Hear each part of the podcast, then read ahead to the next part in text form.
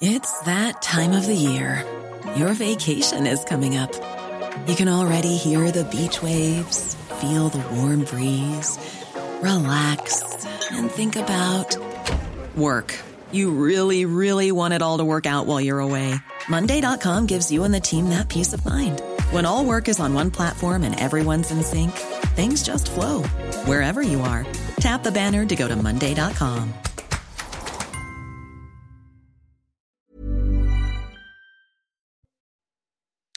Bonjour à tous, il est 14h, très heureux de vous retrouver. Bienvenue dans La Parole aux Français, l'émission qui vous donne la parole chaque après-midi sur CNews avec aujourd'hui Yvan Rioufol. Bonjour Yvan. Bonjour et Jean-Michel Fauvert, que j'ai le plaisir de retrouver. Ça fait très longtemps qu'on n'a pas été ensemble sur un plateau, euh, Jean-Michel. C'est vrai, bonjour. Ravi de vous accueillir. Au menu de notre émission, la sécurité dans les hôpitaux. Alors euh, qu'on a appris ce matin le décès de l'infirmière agressée hier par un déséquilibré au CHU de Reims, nous nous poserons la question, les hôpitaux sont-ils devenus de véritables passoires Et puis nos infirmiers, nos médecins, mais aussi nos malades, sont-ils réellement protégés? Autre sujet, le maire de la Trinité dans les Alpes-Maritimes, Ladislas Polski, lance une pétition contre l'implantation d'un centre de rétention administrative dans sa commune et il sera avec nous en direct à 14h30 pour nous expliquer pourquoi.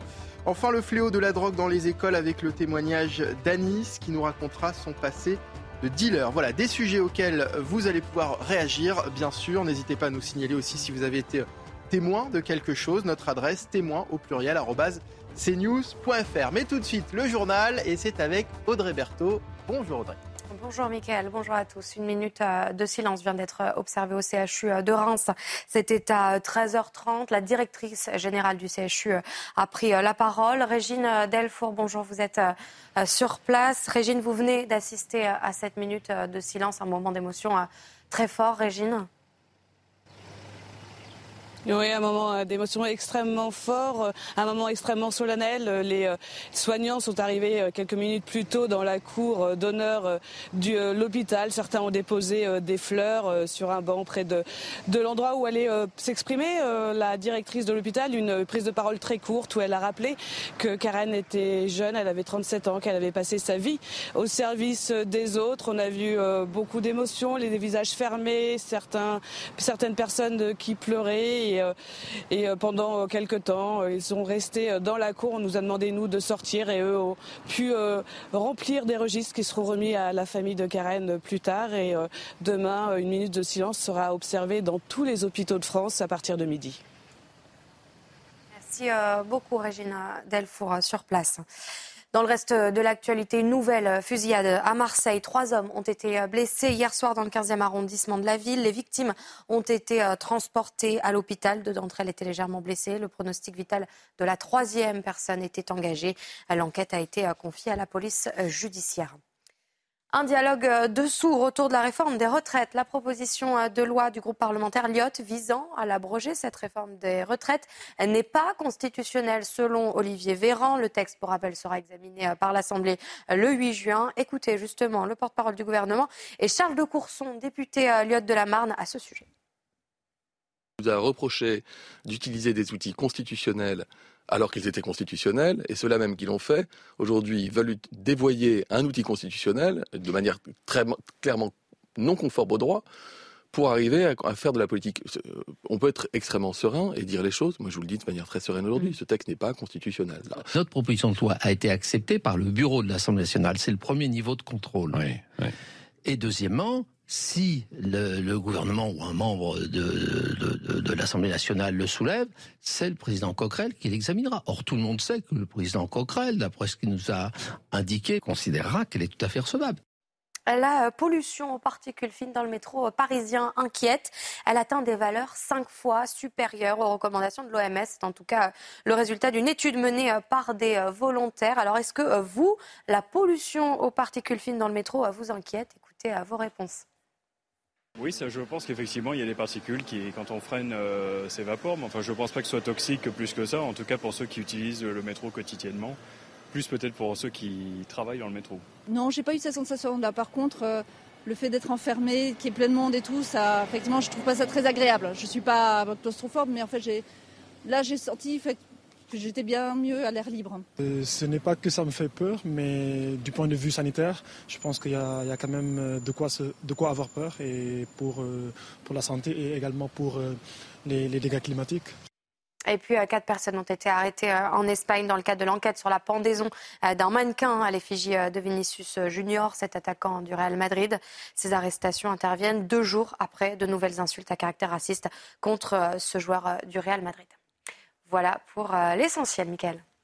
Merci beaucoup Audrey. On vous retrouve à 15h hein, pour le grand journal de l'après-midi. C'est la parole aux Français. Merci de nous rejoindre. 14h04, l'émission qui vous donne la parole chaque après-midi en direct sur CNews. Et d'ailleurs, si vous souhaitez réagir à l'actualité ou nous signaler quelque chose dont vous avez été témoin, vous nous écrivez par mail. Allez-y, témoin au pluriel cnews.fr. François Braun, le ministre de la Santé, l'a annoncé euh, ce matin. L'infirmière poignardée hier par un déséquilibré au CHU de Reims est morte. Une secrétaire médicale a également été euh, blessée. L'auteur présumé aurait agi sans mobile apparent et souffrirait de troubles psychiatriques, ce qui nous ramène à cette question rentre-t-on dans un hôpital comme dans un moulin? On va en parler avec Arnaud Chiche qui est avec nous.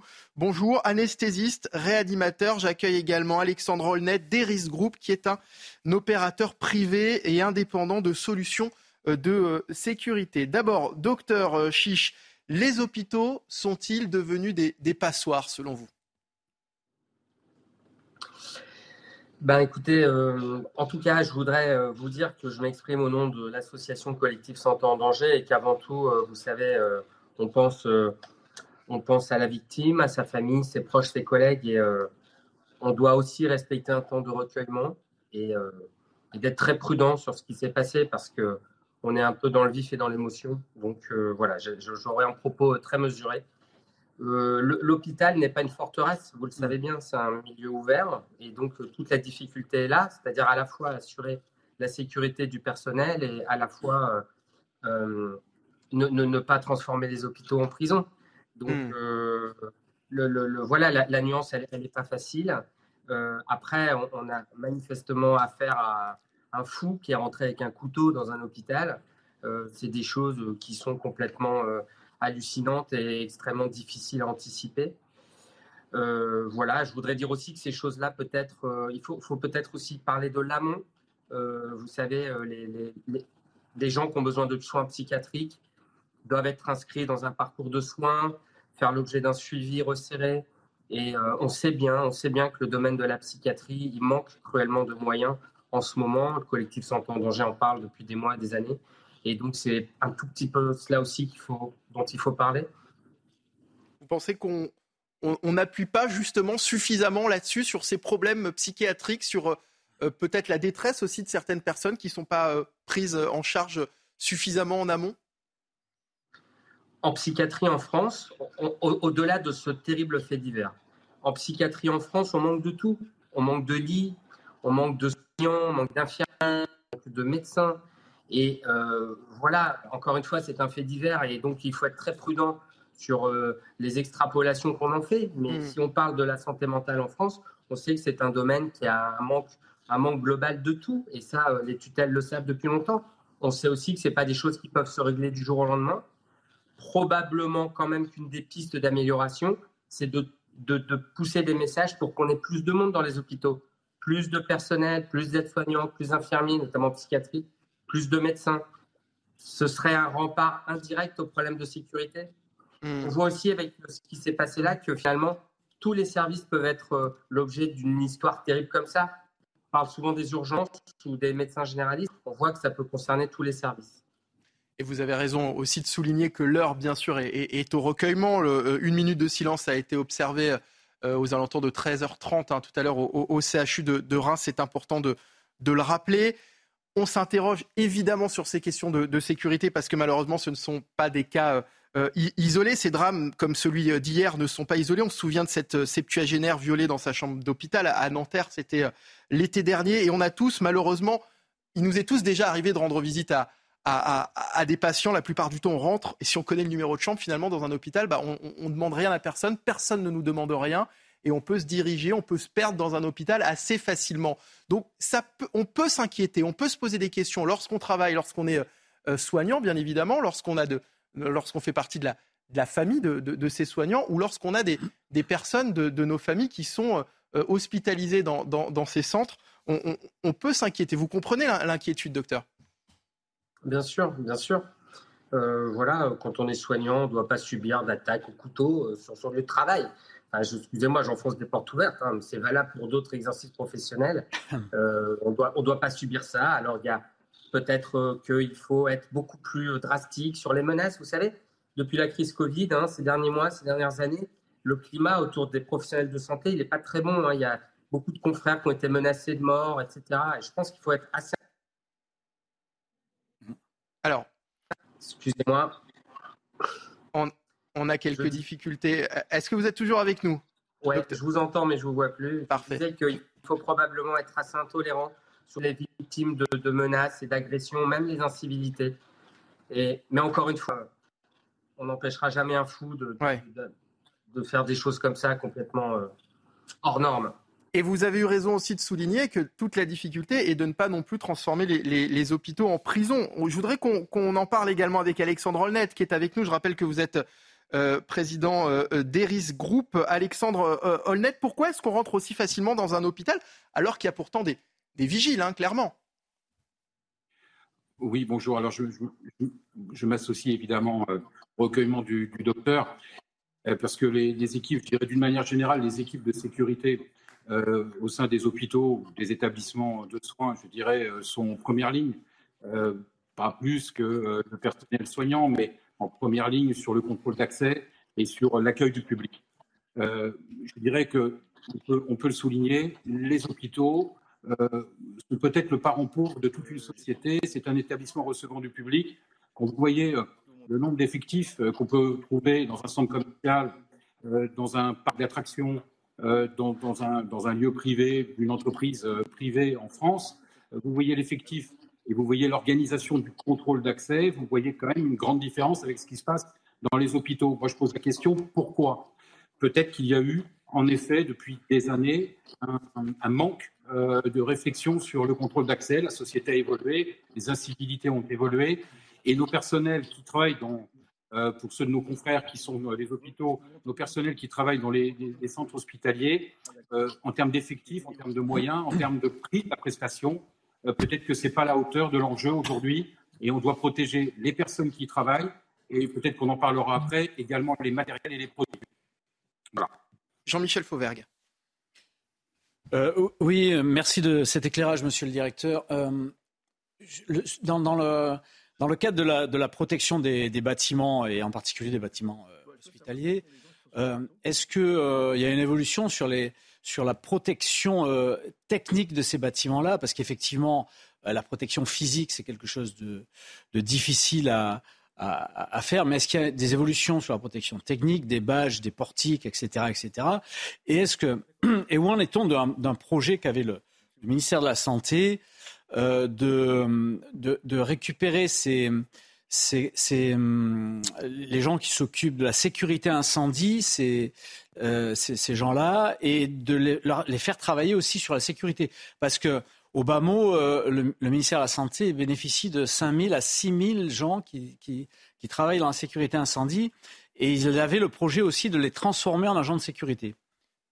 Oui, alors, euh, Monsieur le député, moi, je, vous êtes bien placé pour connaître les, le monde de la sécurité privée et de la sécurité en général, c'est le grand débat de notre, de notre pays euh, entre les prestations de sécurité incendie qui sont euh, régies avec ce qu'on appelle les agents de sécurité SIAP, secours, euh, service de secours aux personnes d'assistance d'incendie et d'assistance aux personnes, qui ont une mission bien, bien définie de secours aux personnes, de lutte contre l'incendie. Et puis une autre catégorie dans nos métiers d'agents de sûreté, on peut dire contrôle d'accès, qui eux euh, sont là pour contrôler les accès, pour effectuer des rondes, pour intervenir, et qui, normalement, normalement n'ont pas à intervenir sur le périmètre de l'incendie et vice-versa. C'est sans doute pour nous un grand manque dans cette, dans cette profession, je dirais même un trou dans la raquette énorme déjà, euh, qui devait évoluer. Aujourd'hui, euh, dans certains hôpitaux, donc recevant du public, vous prenez le cas par exemple en Ile-de-France de l'Institut Gustave Roussy, avec une équipe de, de SIAP, de service de sécurité incendie, ils sont dédiés aux missions régalienne de secours à personne et de lutte contre l'incendie, mais pas spécifiquement pour la sûreté. Ils n'utiliseront pas un détecteur de métaux, ils n'utiliseront pas non plus du contrôle d'accès avec un portique. Et c'est un manque parce que les effectifs sont éventuellement, là. Et en effet, on ne peut pas les utiliser à des tâches type de contrôle d'accès sur la journée comme sur la nuit, parce que c'est le problème aussi de la sécurité la nuit et, de la sûreté la nuit.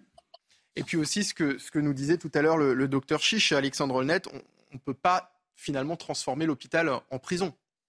Oui, ça, ça peut-être, mais c'est, je dirais, c'est ce qu'on disait sans doute avant euh, euh, d'autres établissements qui se sont équipés depuis. Ce que je sais sur le, monde hospitalier, c'est qu'ils ont investi euh, ces dernières années dans la vidéo. Qu'est-ce que veut dire la vidéo? La vidéo, il faut que quelqu'un regarde les images et ça mobilise une personne ou plusieurs pour analyser les images. C'est en effet l'autre, l'autre, je dirais, développement possible. Et puis en urgence, je dirais en urgence, c'est le contrôle d'accès peut-être par porte, euh, tout simplement des portes et des services qui sont contrôlés. Et puis, euh, au niveau des, même des urgences, aujourd'hui, je crois que la population est totalement prête. Elle n'est plus hostile au contrôle des accès. Elle a l'habitude de se faire contrôler en allant euh, faire ses courses ou en allant au parc d'attractions ou même de rentrer dans un hôtel. Donc, aujourd'hui, ce n'est plus un sujet. le sujet, il est, à mon avis, plus financier, peut-être aussi euh, éventuellement euh, culturel. Euh, on n'a pas l'habitude d'avoir de la sécurisation autour des établissements hospitaliers, mais aujourd'hui, on, force est de reconnaître qu'on est obligé d'y passer. On parle du personnel, je voudrais parler du matériel. Je pense que le, docteur peut-être le, sait ou en souffre. Il y a énormément de vols de matériel très cher dans les complètement complètement et les chiffres sont, sont d'ailleurs effrayants hein. moi je, alors je pensais peut-être à, tort hein, que l'hôpital était sanctuarisé qu'on ne s'attaquait pas aux hôpitaux. 34, plus de 34 500 euh, personnes ont été victimes en 2021 d'incivilité, de violence, de dégradation ou de vol dans des établissements de santé. C'est un chiffre qui est absolument énorme. Yvan Rioufol. Oui, euh, rien n'est plus révoltant, enfin, dans la graduation des horreurs, que de s'en prendre naturellement à des infirmières qui, par définition, sont là pour soigner et qui donnent leur, leur carrière à, soigner les autres. Donc, euh, naturellement, c'est tout à fait révoltant et je pense que l'opinion va être très sensible à cela. J'ai l'impression, à entendre tous ces témoignages, que nous vivons encore dans la fiction d'une société paisible, d'une société ouverte à tout le monde, et singulièrement d'un hôpital ouvert à tout le monde, et singulièrement d'une psychiatrie également qui n'ose plus enfermer. C'est le terme d'enfermement qui a longtemps été rejeté au prétexte que nous étions dans une société de confiance. Mais maintenant, nous sommes dans une société de défiance, c'est-à-dire qu'aujourd'hui, tout le monde réclame des protections, parce qu'aujourd'hui, naturellement, il y a des murs et des portes, des murs à, à bâtir et des portes à refermer, et plus que l'hôpital ouvert, qui est maintenant effectivement une question de savoir comment fermer davantage cet hôpital. Tout le monde a fait l'expérience comme, vous, effectivement, que l'on pouvait rentrer comme dans un moulin, naturellement. la question a été posée euh, tout à l'heure, la question est de savoir pourquoi il y a cette faillite euh, dramatique de la psychiatrie qui permet, au nom précisément de cette euh, réticence à vouloir enfermer précisément, de laisser maintenant des fous en liberté, parce que c'est ceci dont il s'agit. A priori, également, dans ce meurtre-là, dans cet assassinat-là, c'est un fou en liberté à nouveau, et euh, ce scénario se reproduit très systématiquement aujourd'hui hmm. dans beaucoup de faits divers. Donc pourquoi n'ose-t-on pas Pourquoi je, veux bien entendre qu'il n'y a pas suffisamment de moyens, mais enfin, ça me paraît dérisoire, vu quand même les sommes colossales qui sont déversées malgré tout par cet État-là. Comment se fait-il qu'on n'arrive pas à prendre conscience du fait que laisser des fous en liberté peut naturellement amener à ces genres de situations, d'autant plus intolérables que le fou étant hmm. par définition irresponsable, ce fou-là risque de, de, ne pas être sanctionné par la justice. Donc il y a une incompréhension, il y a une grande naïveté collective, une grande naïveté collective, enfin naïveté collective, une naïveté des pouvoirs publics qui n'est pas une naïveté qui est partagée, me semble-t-il, par l'opinion, mais qui commence à devenir révoltante. Alors on va, on va laisser le dernier mot sur ce sujet hein, à Alexandre Holnet avant de passer à autre chose. Oui, alors euh, sur, cette partie, je voudrais quand même souligner, quand vous parlez de, moyens, sur les prestations de sécurité, évidemment, je peux parler euh, de ce secteur. Les hôpitaux ne sont pas réputés pour être des marchés, beaucoup de marchés publics, les marchés euh, qui achètent les prestations au bon prix. On le sait, donc il faut quand même le souligner. Donc on a un problème d'effectif, un problème de compétences, de qualification parfois, sans jeter le discrédit sur tout le monde, mais c'est un fait les, marchés publics des, hôpitaux en général ne sont pas des marchés très reluisants. Ensuite, je dirais que pour ce qui nous concerne aujourd'hui, je dirais le plan d'urgence, on parle de l'hôpital, euh, c'est aussi d'aider peut-être et sans doute le personnel, en plus du personnel de sécurité, le personnel à, confrontés à ce type de, conflit. On dispense, nous, Iris Formation, Iris Group, euh, des, formations de gestion de conflit pour rassurer le personnel, pour le rendre, pour lui donner des, des, des, habitudes sur comment dialoguer avec des populations qui sont agressives. Vous savez aussi que dans certains hôpitaux, je l'ai vu, euh, il y a des trafics, des trafics de drogue entre les malades qui souffrent et le trafic extérieur qui vient vendre ses produits. Donc il y a toute une, je dirais, tout un écosystème et je dirais peut-être même un, un écotrafic autour de l'hôpital qui, à un moment donné, je pense qu'il est temps de se pencher dessus. Merci beaucoup euh, Alexandre Olnet d'avoir été avec nous, directeur d'Eris Group. Euh, dans l'actualité également, l'enquête se poursuit à Roubaix après la mort de trois jeunes policiers dimanche. On a appris que le conducteur qui a percuté leur véhicule était positif au moment des faits à l'alcool et au cannabis. Pour rappel, il roulait à contresens à 120 km/h sur une route limitée à 90. On va euh, en parler avec euh, Jean-Yves Lamant, président de la Ligue contre les violences routières.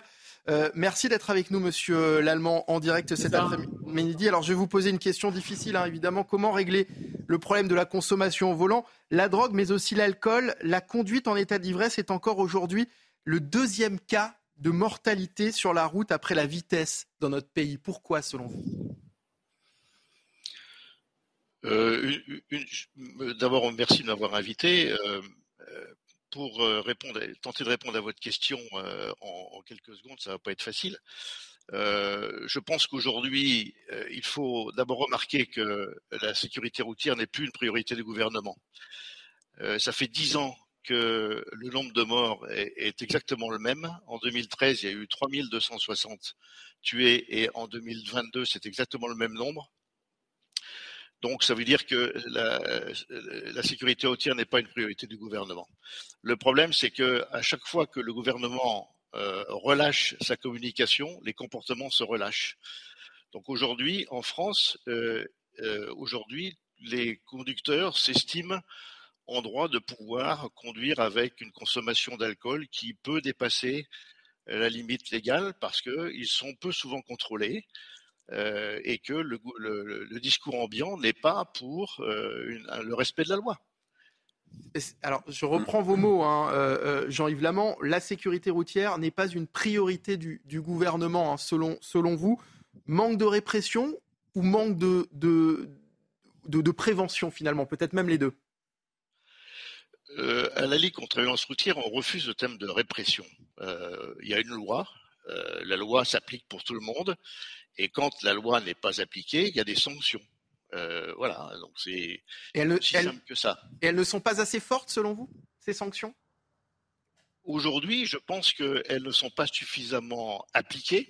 Euh, par le... Il y a un arsenal aujourd'hui qui est à la disposition de la justice et on se rend compte que euh, les juges aujourd'hui ne vont jamais jusqu'à appliquer les, les, sanctions qui sont prévues, les sanctions maximales. Alors certes, il faut effectivement une individualisation de la peine et de la sanction, mais il y a des cas où euh, la sanction maximale pourrait s'imposer. Aujourd'hui, quand vous tuez quelqu'un sur la route, que vous n'avez pas deux ou trois circonstances aggravantes, euh, vous vous en tirez avec du sursis.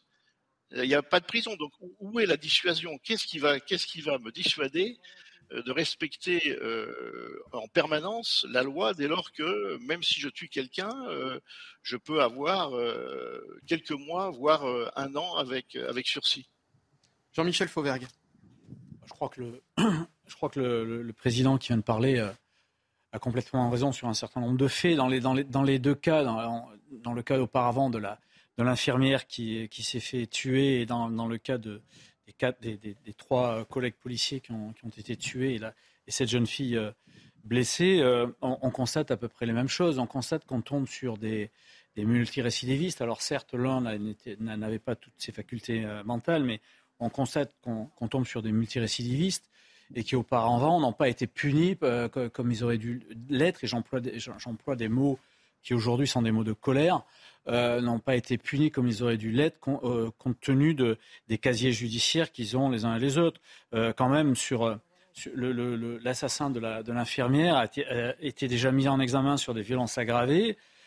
Et, la chambre d'instruction, il était dehors. La chambre d'instruction devait se prononcer dans quelque temps sur statuer sur les, mesures de sécurité pour l'enfermement. Pendant ce temps, il était dehors et il nous a tué une, infirmière.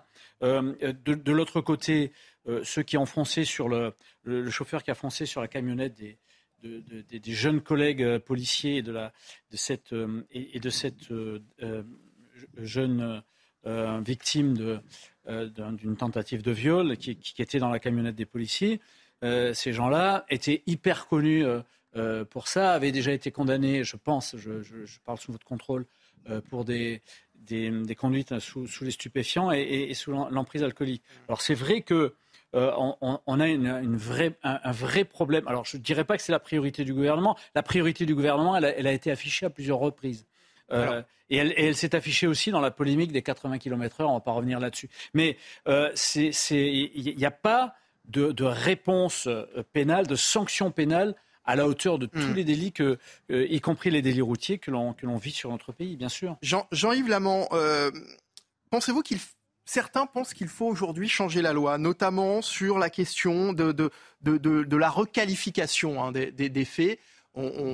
Lorsque ces accidents mortels sont commis par des euh, chauffeurs sous l'emprise de, stupéfiants, on parle aujourd'hui d'homicide involontaire. Est-ce que vous pensez qu'il faut requalifier ce terme? Euh, oui, nous le pensons. Euh, la Ligue contre la violence routière, depuis plusieurs années, euh, milite pour effectivement que cette notion d'homicide routier puisse passer dans la loi. il est aujourd'hui intolérable pour les victimes d'avoir un homicide qui les concerne qualifié d'involontaire. Il y a tout un tas d'actes parfaitement volontaires qui sont commis en amont de ces homicides, et il faut que ce caractère volontaire de ces actes qui ont conduit à l'accident mortel et à l'homicide soit reconnu comme tel. Aujourd'hui, euh, ce n'est pas le cas. Et il faut donc que, la loi change parce que il est urgent aujourd'hui, compte tenu de l'engagement de la France, de diviser par deux le nombre de morts et, et de blessés graves en 2030 et de viser le zéro tué, zéro blessé grave en 2050, il est urgent d'agir euh, de manière forte et visible. Aujourd'hui, euh, le gouvernement n'en prend pas le chemin. Merci beaucoup euh, Jean-Yves Lamont d'avoir été avec nous, président de la Ligue contre la violence. On va marquer une courte pause, on revient dans un instant pour parler d'un tout autre sujet. En, deuxième partie d'émission, nous serons avec le maire de la Trinité dans les Alpes-Maritimes qui euh, a lancé une pétition contre euh, l'installation d'un centre de rétention administratif dans sa commune. On en parle, on en débat évidemment sur, sur le plateau de la parole aux Français. Dans un instant sur CNews, restez avec nous.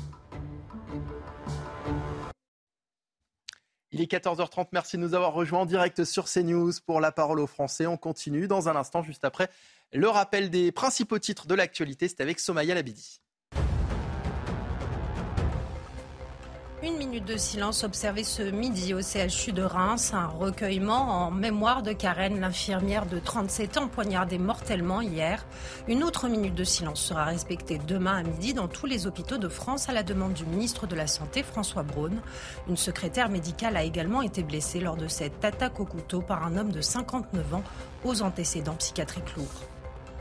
L'exécutif mobilisé contre le réchauffement climatique, un plan de réduction des émissions des gaz à effet de serre a été dévoilé hier. Ménages, entreprises, États et collectivités seront concernés, même si le gouvernement dit chercher une forme d'équité. La France vise moins 50% d'émissions d'ici 2030, conformément au nouvel objectif fixé par l'Union européenne depuis deux ans.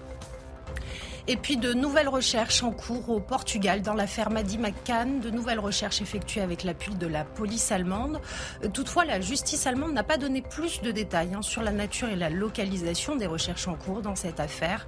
Pour rappel, un Allemand au profil de pédophile multirécidiviste est depuis 2020 le principal suspect de la disparition de la fillette. Merci beaucoup Somaya Labidi pour le rappel des titres CNews. Euh, euh, la parole aux Français, l'émission qui vous donne la parole chaque après-midi en direct sur CNews. Si vous souhaitez euh, réagir à l'actualité, si vous souhaitez nous signaler quelque chose, nous laisser un témoignage, ça se passe par mail pour nous écrire témoin au pluriel cnews.fr. Dans l'actualité cet après-midi, le maire de la Trinité dans les Alpes-Maritimes, Ladislas Polski, lance une pétition contre l'implantation d'un CRA, un centre de rétention administrative dans sa commune. Il y a quelques jours, le ministre de l'Intérieur Gérald Darmanin aurait écrit à Christian Estrosi, président de Nice Côte d'Azur Métropole pour l'avertir qu'une construction y était envisagée. Il imagine 100 places pour les étrangers en situation irrégulière. Bonjour Ladislas Polski, maire de, la Trinité. Merci d'être avec nous en direct dans, dans la parole aux Français. Expliquez-nous pourquoi est-ce que vous êtes euh, autant remonté contre le, ministre de l'Intérieur? Eh bien, effectivement, euh, je suis résolument opposé à ce projet euh, qui ne me paraît pas adapté à la commune dont je suis le, maire. nous sommes dans une petite commune à taille humaine, une commune de la périphérie niçoise qui a largement pris sa part dans le passé euh, des infrastructures dont, d'autres ne voulaient pas. Et euh, aujourd'hui, ce projet ne nous paraît euh, pas inadapté et, nous allons le, nous y opposer. Vous dites en gros que ce qui s'est passé à Saint-Brévin n'a pas servi de, de, leçon à Gérald Darmanin, c'est ça? Oui, écoutez, j'ai vu un maire d'une commune, d'ailleurs d'une taille à peu près équivalente, qui, sur le même sujet, a décidé de démissionner en, disant qu'il avait été lâché par l'État. Je ressens un peu la même chose parce que euh, je disais tout à l'heure que ma commune avait pris sa part. Euh, il y a environ deux semaines, nous avons accepté d'accueillir sur notre territoire communal, au fort de la Drette, qui est propriété du conseil départemental des Alpes-Maritimes, plusieurs dizaines de jeunes migrants euh, non accompagnés. et donc, ils sont aujourd'hui accueillis sur notre territoire communal. Quelques jours plus tard, j'apprends que l'État a le projet d'implanter ici un centre de rétention administrative. Euh, nous ne le souhaitons pas dans une commune comme la nôtre qui cherche au contraire à, se requalifier. Par ailleurs, nous sommes dans une zone de sécurité prioritaire. Donc venir implanter là un CRA euh, reviendrait à complexifier encore les enjeux de sécurité publique qui sont déjà euh, prégnants sur ce territoire. Et enfin, euh, nous avons une nécessité de construire une nouvelle brigade de gendarmerie. Le constat est partagé avec la gendarmerie nationale que le bâtiment actuel n'est plus adapté. Nous avions identifié un terrain et voilà que c'est sur ce terrain que l'État a décidé d'implanter non pas une gendarmerie, mais un centre de rétention administrative. Ça nous paraît particulièrement euh, absurde et injuste. Que souhaitez-vous dire aujourd'hui? Quel message avez-vous envie d'adresser au ministre de l'Intérieur? J'ai envie de lui parler en républicain euh, sincère et je crois qu'il l'est aussi. Euh, nous sommes sur un territoire ici à la Trinité qui est une forme de rempart républicain. Nous développons en tout domaine des politiques pour favoriser la bonne qualité de vie dans le domaine de l'éducation, dans le domaine de la culture, dans le domaine de la sécurité, dans le domaine des services publics. Et donc nous avons besoin que l'État nous aide et non pas qu'il nous enfonce et euh, c'est vraiment cela que j'aimerais dire au, ministre de l'Intérieur. Euh, nous sommes dans un territoire qui a besoin, peut-être plus que d'autres encore, de la présence républicaine. Jean-Michel Fauvergue. Oui, merci Monsieur le maire de vos, de, vos éclairages. Moi, j'ai envie de vous demander, euh, c'est des centres, des centres fermés avec des, gens qui sont qui, doivent être normalement expulsés et qui sont surveillés. Euh, que craignez-vous en termes de sécurité, puisque c'est un centre fermé, justement? Alors, je, n'ai peut-être pas suffisamment euh, décrit euh, mon territoire communal, mais nous sommes dans un département, les Alpes-Maritimes, où, comme vous le savez, le foncier est très cher, les actifs ont du mal à se loger. Et ici, à la Trinité, nous sommes dans une commune où il y a de l'habitat pavillonnaire, euh, des couches intermédiaires, euh, des employés, des ouvriers qui arrivent à se loger là, à quelques minutes de l'hypercentre de la ville, à des tarifs qui sont encore euh, modérés.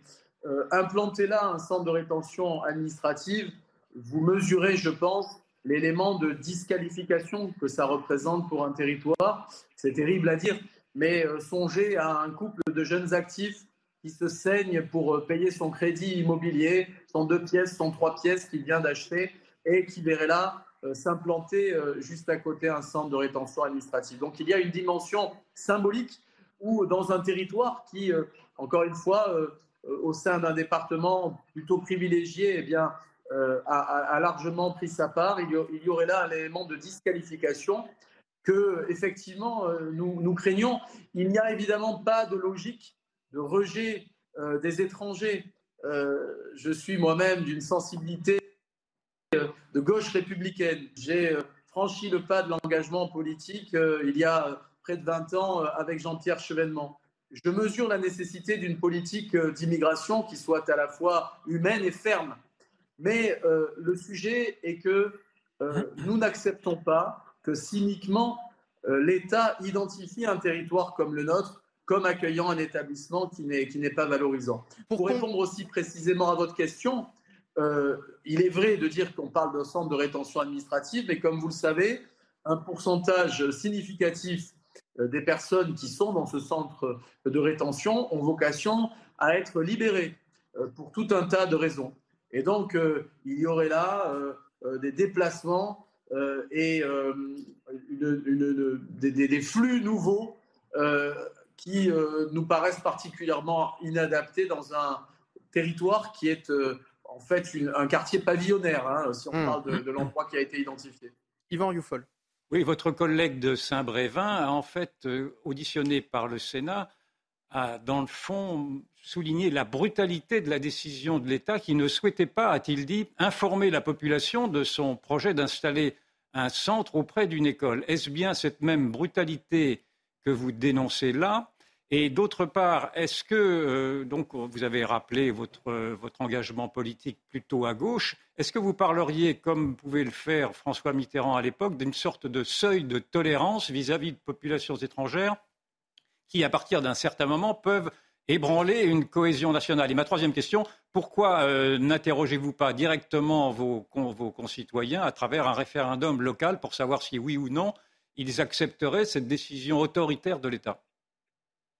Alors, je commence par la troisième question, si on est d'accord. Je n'ai pas prévu pour l'instant de référendum, mais nous avons lancé une pétition dès le lendemain de euh, cette information que nous avons eue. Dans une commune comme la nôtre de 10 000 habitants, la pétition frôle actuellement les 1800 signatures. Et chaque heure qui passe amène des dizaines et des dizaines de signataires, des gens de toute sensibilité euh, qui se mobilisent et nous demandent comment nous aider la première question qui euh, était relative à une forme de brutalité.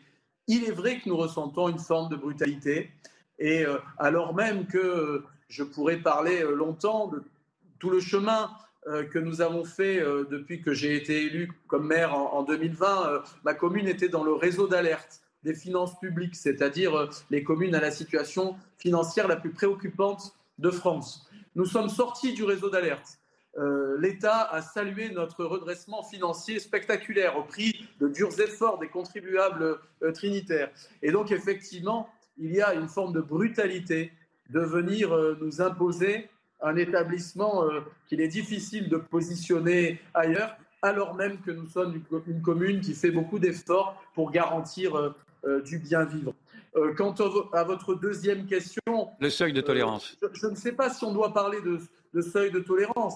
Ce qui est réel, c'est que euh, nos concitoyens euh, ressentent, je crois, la nécessité de préserver notre modèle républicain et social. Et que euh, préserver notre modèle républicain et social, ça passe par une politique de contrôle des flux migratoires. Et bien entendu que les centres de rétention administratifs font partie de l'arsenal dont on a besoin pour contrôler ces flux. Mais venir implanter ces centres dans les territoires comme le mien, où les citoyens sont déjà soumis euh, le plus fortement aux conséquences euh, des difficultés liées euh, aux flux migratoires, ça me semble faire preuve d'une forme de cynisme. Je ne vous ferai pas de dessin en vous expliquant que lorsque j'ai gagné aux élections municipales en, en 2020, à 60% des voix au premier tour, eh bien, quasiment dans le même temps, en tout cas dans la même séquence, aux élections nationales, euh, les électeurs de ma commune votent à près de 60% pour le Rassemblement national au, deuxième tour. Et euh, pourquoi euh, nous ont-ils fait confiance à moi et à mon équipe de différentes sensibilités? Parce que nous portons un discours républicain très ferme sur ces valeurs, qui allie humanité et fermeté, refus d'angélisme sur ces questions euh, notamment.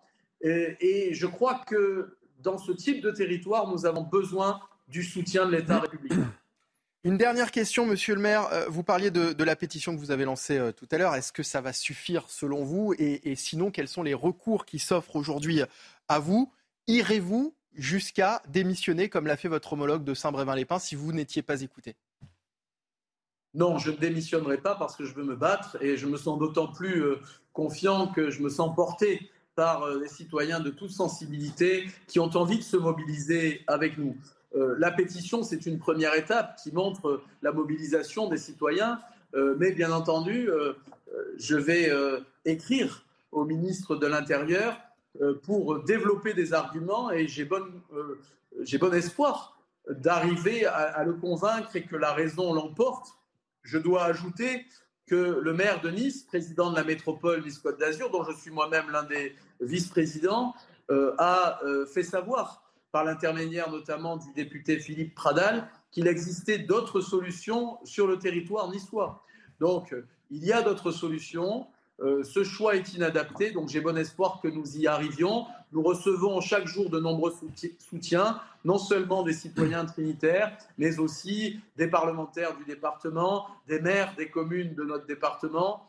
Euh, je suis confiant pour que la raison l'emporte. Alors, un dernier mot très rapidement. Oui, votre, votre, votre réaction est parfaitement respectable, mais si on la met en perspective avec la réaction du maire de Saint-Brévin, puisque c'est l'exemple qui nous, vient naturellement à l'esprit, euh, on a vu que lui-même avait dû subir, dans le fond, une sorte d'attentat, un attentat contre son domicile, parce que lui-même avait plutôt donné, avait, plutôt donné son aval, dans le fond, malgré tout, à cette décision de l'État et n'avait pas voulu plier devant des manifestations. Est-ce malgré tout également votre décision Est-ce qu'elle s'explique également par une possible réaction éruptive d'une opinion qui, localement, euh, risquerait de s'en prendre également à vous-même. Et c'est le maire de Saint-Brévin-les-Pins qui avait lui-même parlé d'attentat.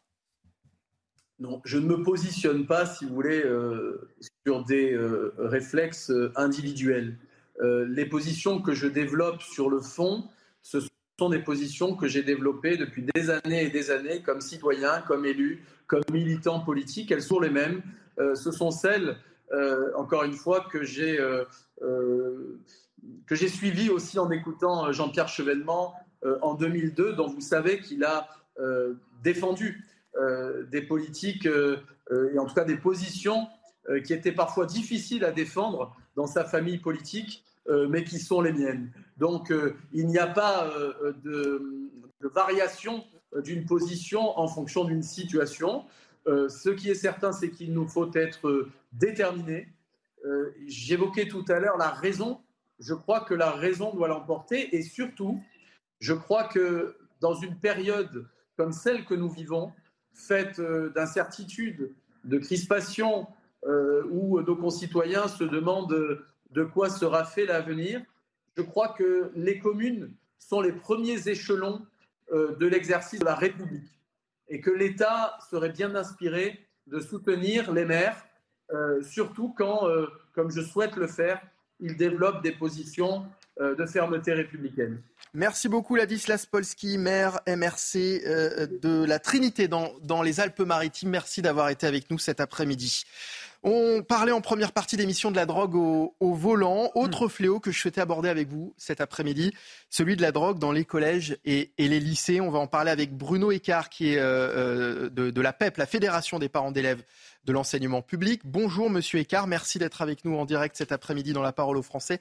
Et on va accueillir également Anis Hadj Brahim. Bonjour. Alors Anis, vous, vous avez accepté de, de témoigner cet après-midi car vous avez vous-même vendu de la drogue et notamment devant des lycées, c'est bien ça? Il n'entend pas. Est-ce que vous nous entendez, Anis? Oui, on vous entend. Est-ce que vous nous entendez? Oui, oui, très bien. Oui, alors je disais que vous avez accepté de témoigner cet après-midi car vous avez vous-même vendu de la, drogue dans le passé et notamment devant les lycées. Je vais vous demander de, de confirmer. Alors, devant les lycées, pas Exactement, mais euh, je fais des livraisons et en effet, ça m'arrivait de livrer euh, devant certains euh. Devant des établissements scolaires. vous êtes donc un ancien dealer, vous nous confirmez, vous nous confirmez que c'est terminé? Ah Oui, complètement. je suis animateur maintenant et, je consacre toute mon activité au journalisme justement. D'accord.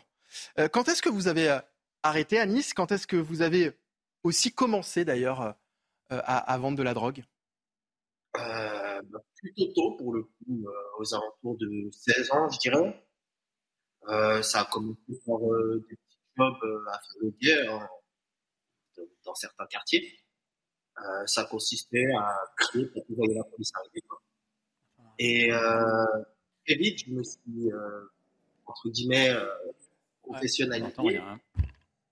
Euh, vous m'entendez pas ah, Très bien. Alors, on vous entend pas très très bien, c'est pour ça. Effectivement, il y a quelques, ah, quelques problèmes de son. Je vais peut-être euh, élever la voix. Voilà, en vous rapprochant, j'ai l'impression que ça va un petit peu mieux, ou en parlant un petit peu plus fort. Mais euh, ouais, du coup, j'ai, je me suis mis en fait euh, à me professionnaliser. Hein. C'est-à-dire que je me suis acheté un stock euh, quelque part et euh, bah, je détaillais euh, dans, mon coin et je vendais ça en fait comment ça marchait. En gros, euh, je me baladais un peu dans des coins euh, assez fréquentés par des jeunes, des touristes, etc., comme les quais de Seine. Euh, j'avais une carte de visite que je donnais aux gens et euh, bah, je, je livrais. Nice, beaucoup, beaucoup dans l'équipe étaient surpris que vous acceptiez de, témoigner à visage découvert. Pouvez-vous nous expliquer? Ah oui, bien sûr. Euh, pourquoi? Parce que bah, déjà, c'est complètement révolu pour moi. Euh, j'ai déjà été arrêté pour euh, détention de, de, stupéfiants à plusieurs reprises. Et euh, bah, sont écrits maintenant, donc euh, je peux en parler librement. J'ai même fait une vidéo où je reviens en détail sur le alors, on vous entend vraiment pas très bien. Euh, si, voilà, essayez, si vous pouvez vraiment essayer de parler un, un, un petit peu plus fort ou de vous rapprocher euh, euh, du, du, micro. On, on, va donner la, la, parole à Bruno Icard qui est avec nous, donc de la Fédération des, des parents d'élèves de, de, l'enseignement public. Euh, vous avez été, euh, j'imagine, euh, vous-même aussi confronté auprès de peut-être de, de, parents d'élèves à ce problème de drogue dans les établissements scolaires, Monsieur Écart alors, bah, ce qu'il faut, ce qu'il faut retenir pour, euh, pour nous, en tant que représentants de parents d'élèves, c'est que quand on est confronté à ce problème de la drogue dans les établissements scolaires, on n'y est pas confronté partout de la même façon, mmh. euh, en fonction du territoire, en fonction de, de l'établissement, en fonction de, du lieu dans lequel il se trouve. On n'a pas du tout les mêmes problématiques euh, d'accès aux stupéfiants. Mmh.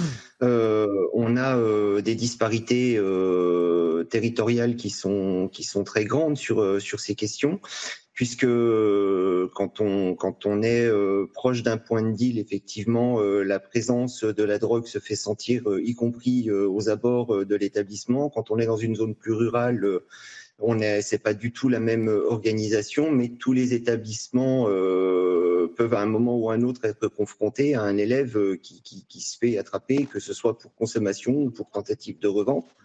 Euh, c'est vrai que depuis quelque temps, euh, le, le, le, gros problème que l'on a, c'est une question de prévention, puisqu'on aborde souvent la question de la drogue et des stupéfiants uniquement par le, biais pardon, de, la, de la sphère disciplinaire dans les établissements scolaires. Il n'y a pas assez de prévention aujourd'hui dans les établissements, hein. c'est ce, que, ce que vous nous expliquez. Alors, mm, effectivement, moi, j'étais scolarisé au collège et au lycée dans les années 90-95. Les campagnes de prévention étaient beaucoup plus massives, étaient beaucoup plus directes. Euh, beaucoup moins euh, descendante. On avait des échanges euh, très réguliers avec, avec notamment les, les, les, la, la, police directement, la, la, brigade des stupes.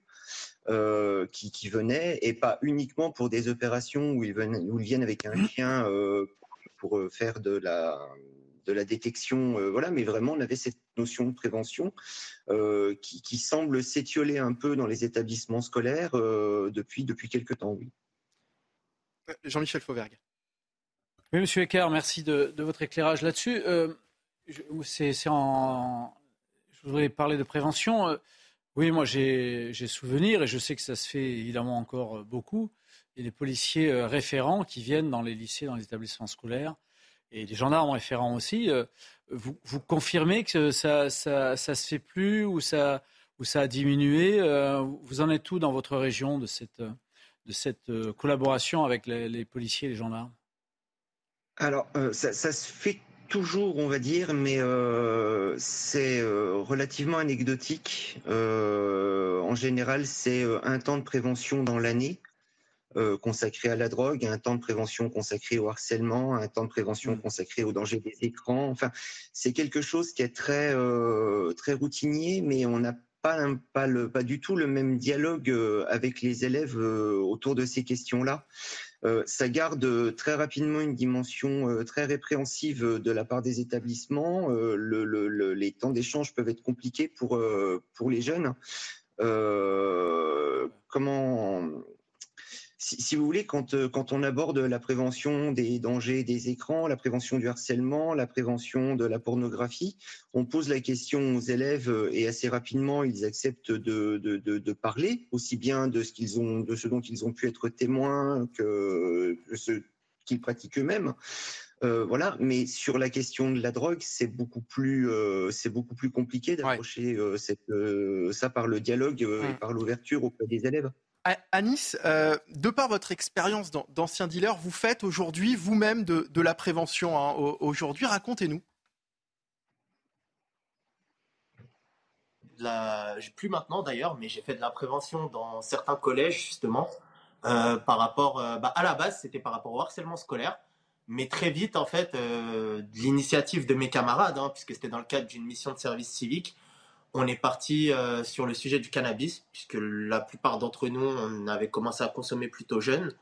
Et euh, on savait que c'est un problème qui touche hein, euh, énormément les, collégiens. Donc, de notre propre initiative, on s'est mis à faire de, la, prévention là-dessus, car bah, on a un énorme problème au niveau de la prévention en France, puisque bah, comme c'est illégal, du coup, on fait pas de prévention. Hein. on se dit, le, simple fait que ce soit illégal, ça, suffit en soit. Et euh, bah c'est problématique parce que sur les jeunes, pour le coup, c'est très très dangereux euh, le cannabis. Euh, autant sur un adulte. Il y a des signes avant-coureurs aussi hein, qui doivent alerter les parents, parce qu'on parle aussi beaucoup de la prévention auprès des, élèves, auprès des enfants, mais il y a la prévention aussi auprès des, des, parents. Souvent, ce sont les, les premiers à passer à côté d'ailleurs.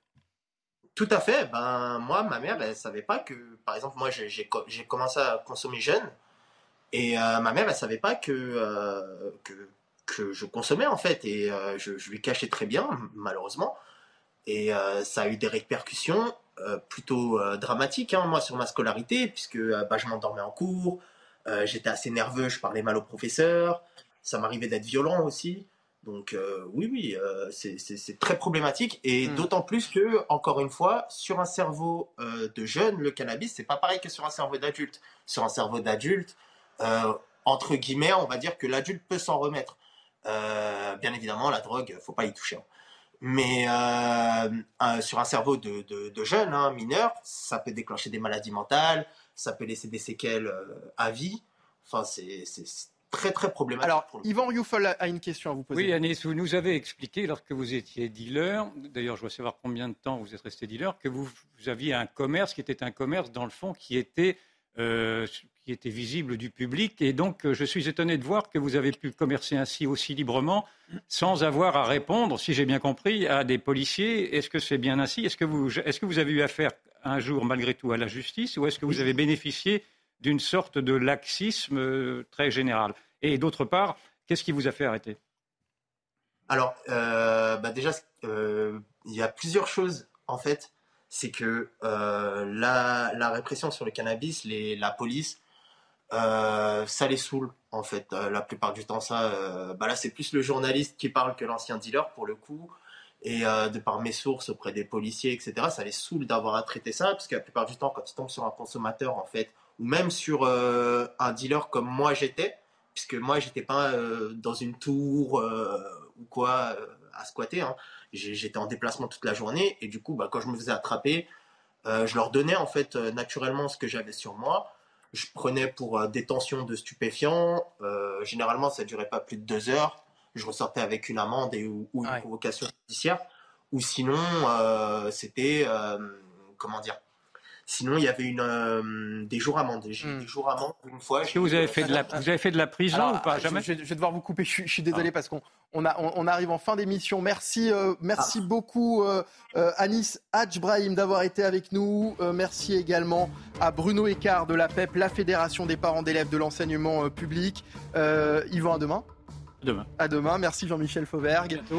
À, très, à très bientôt, ancien chef euh, du RAID. On marque une pause dans un instant. Ce sera le grand journal de l'après-midi avec Audrey Berthaud sur CNews. Restez avec nous. 15h01 sur CNews, c'est l'heure du grand journal de l'après-midi avec Audrey Berthaud. Oh, bonjour Audrey, et à la une de l'actualité. Bonjour Mickaël, à la une, le décès de l'infirmière euh, au CHU euh, de Reims. Une minute de silence a été observée à 13h30. Euh, demain, ce sera dans tous les hôpitaux de France. Nos équipes étaient sur place, on y reviendra au début de ce journal. À Villeneuve-d'Ascq, le conducteur de la voiture qui a tué trois policiers était positif à l'alcool et au cannabis. C'est la procureure de Lille qui l'a annoncé, alors que risquent les contrevenants. On verra cela avec Noémie Schulz du service police-justice de CNews. L'État contrôlera 100% d'EDF le 8 juin. Il sera actionnaire unique. Bruno Le Maire s'est exprimé à ce sujet ce matin. Le ministre de l'économie demande une baisse des prix. Éric de Ritmaten avec nous en plateau pour en parler. Enfin, Gérald Darmanin a pris la parole ce matin concernant la sécurité autour de la cérémonie d'ouverture des Jeux Olympiques. Les JO auront lieu le 26 juillet 2024. 35 000 agents seront mobilisés pour la cérémonie d'ouverture. On y reviendra dans un instant.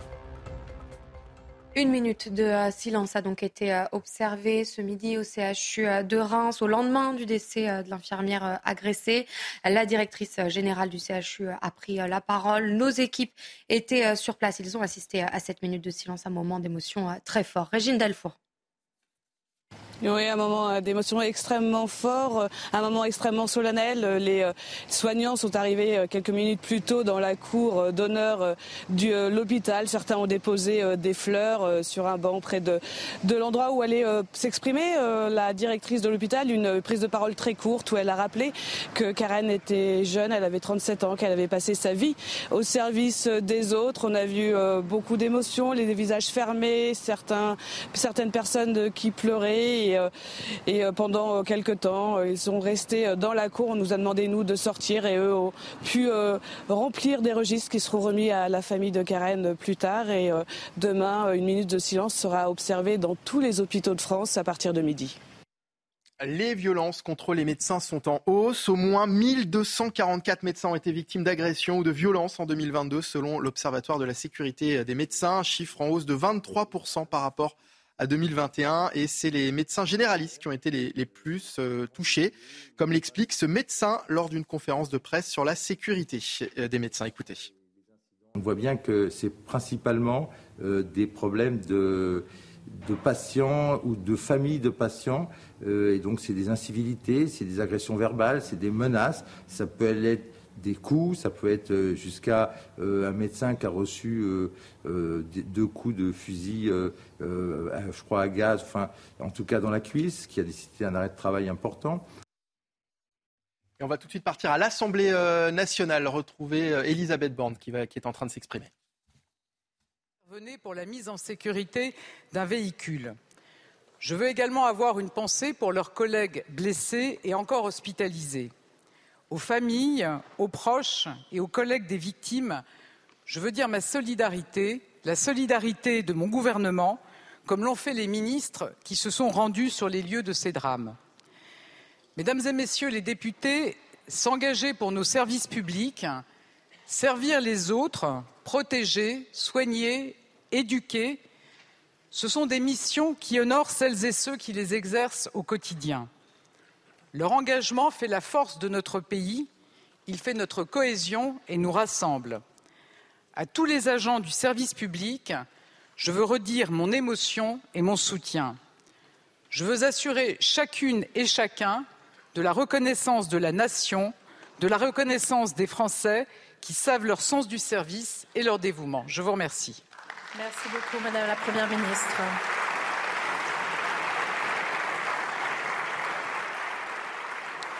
Voilà les mots d'Elisabeth Borne depuis euh, l'Assemblée nationale après euh, cet hommage rendu à cette infirmière tuée au CHU de, Reims. Dans l'actualité euh, également, le conducteur de la voiture qui a tué trois policiers était positif à l'alcool et au cannabis.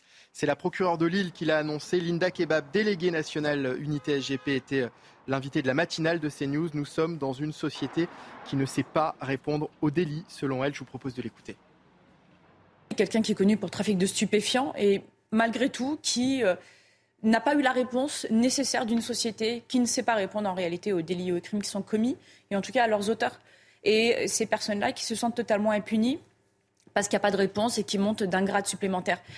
Aujourd'hui, l'homicide involontaire est un délit Noémie Schulz du service politique avec nous. Quelles sont ces peines, Noémie, pour les conducteurs sous drogue ou alcool? Que risquent les contrevenants? Oui, c'est ce que vient de dire Linda Kebab. Aujourd'hui, le, fait de causer la mort au volant de sa voiture euh, est un délit. On parle de d'homicide involontaire car il n'y a pas l'intention, la volonté de tuer. Ce qui horrifie les proches des victimes, c'est ce terme d'involontaire quand la personne à l'origine de l'accident a pris de l'alcool ou de la drogue. La loi actuellement en vigueur prend pourtant en compte ces comportements. Ce sont des circonstances aggravantes.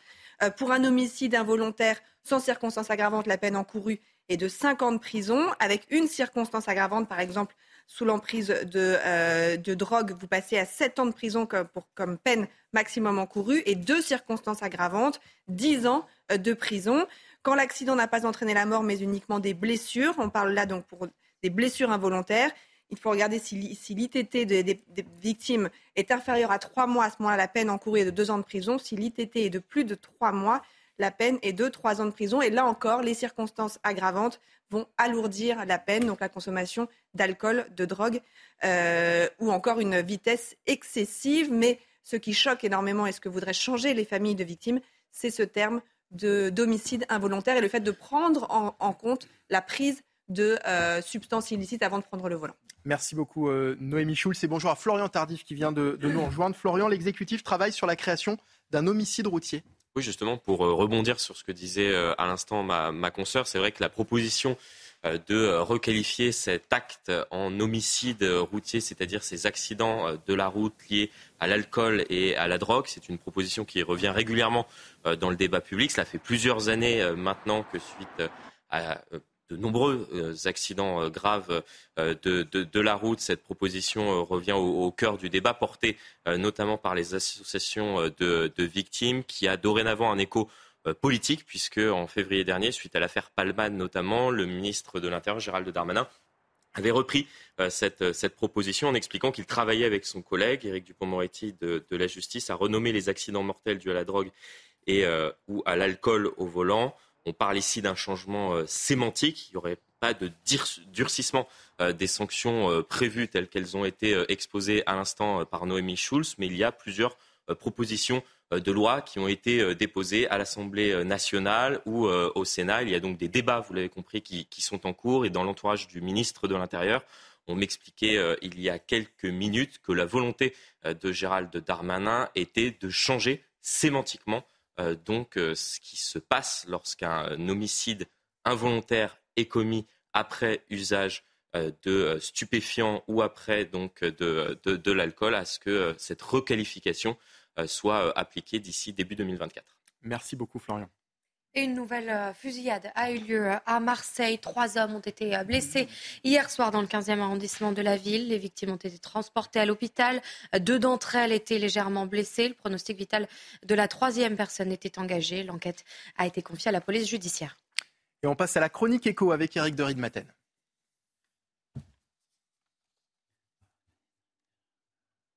Votre programme avec Jean de Confiance. Pour les vacances ou pour une nouvelle vie, louée en toute sérénité. Jean de Confiance, petites annonces, grande confiance.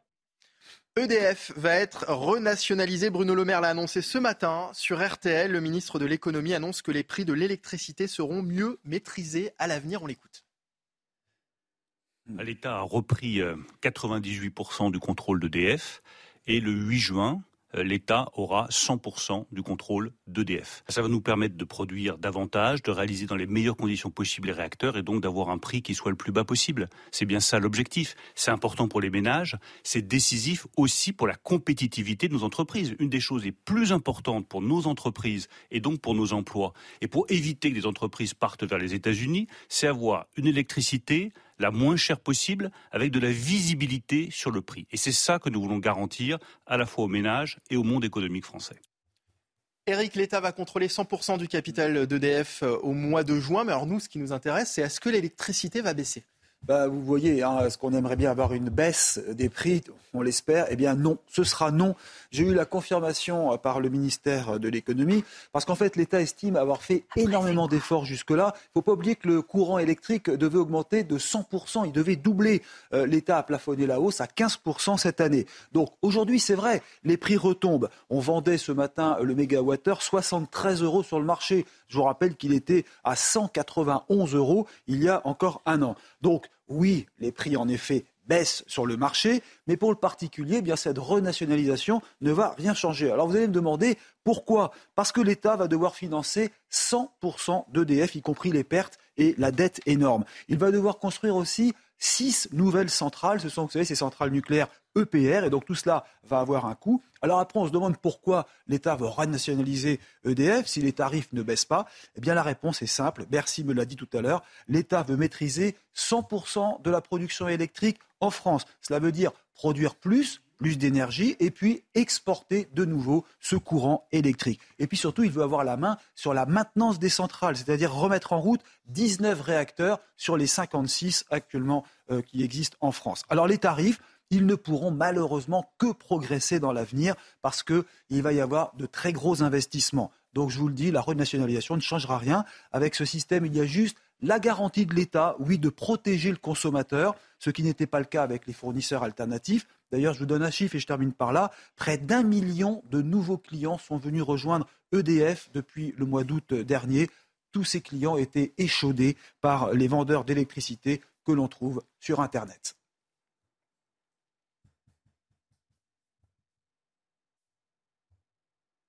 C'était votre programme avec Jean de Confiance. Pour les vacances ou pour une nouvelle vie, louée en toute sérénité. Jean de Confiance, petites annonces, grande confiance. Et quatre euh, personnes ont été arrêtées en Espagne dans le cadre de l'enquête sur la pendaison euh, d'un mannequin à l'effigie de Vinicius euh, Junior, cet attaquant du Real Madrid. Ces arrestations interviennent deux jours après de nouvelles insultes à caractère raciste contre ce joueur du Real Madrid. Et on termine avec la chronique sport de Romain Aran. Newcastle s'est qualifié pour la Ligue des Champions et c'est une première. Votre programme avec Groupe Verlaine. Installation photovoltaïque garantie 25 ans. Groupe Verlaine, connectons nos énergies. Un point et Newcastle est officiellement qualifié pour la Ligue des Champions. Mais face à Leicester, les Magpies veulent offrir à leur public du grand spectacle pour la dernière de la saison à domicile. La première période est à sens unique. Dan Burn maintenant, attention il s'est raté, Iversen et Wilson qui trouve le poteau, la tête ensuite, c'est sauvé par Ndidi sur sa ligne. Malgré 82% de possession et 14 tirs à zéro, Newcastle est neutralisé par les Foxes et le scénario se répète en seconde période. Le ballon pour Isaac, la frappe d'Alexander Isaac était cadrée. Sous les yeux du meilleur buteur de l'histoire du club, Alan Shearer, Newcastle continue de faire le siège de Leicester. Cette fois, c'est Bruno Guimaraes qui trouve le poteau. Leicester, sur son premier tir de la partie, est tout proche de s'offrir un hold-up inespéré. 0 à 0, Newcastle est assuré de disputer la Ligue des Champions la saison prochaine pour la première fois depuis 21 ans. Les Foxes, de leur côté, peuvent encore espérer le maintien en Première Ligue. C'était votre programme avec Groupe Verlaine. Isolation par l'extérieur avec aide de l'État. Groupe Verlaine, connectons nos énergies. Et c'est la fin de ce grand journal. Merci Audrey Berthaud. À demain. Dans un instant, c'est l'heure des livres présenté par Anne Fulda, suivi de 90 minutes info, le retour des débats. Nelly Denac et ses invités. Nelly qui reviendra sur le décès de cette infirmière euh, hier agressée au, CHU de Reims. Une minute de silence a été euh, rendue tout à l'heure euh, en hommage à, à cette infirmière. La suite sur CNews en direct. Restez avec nous.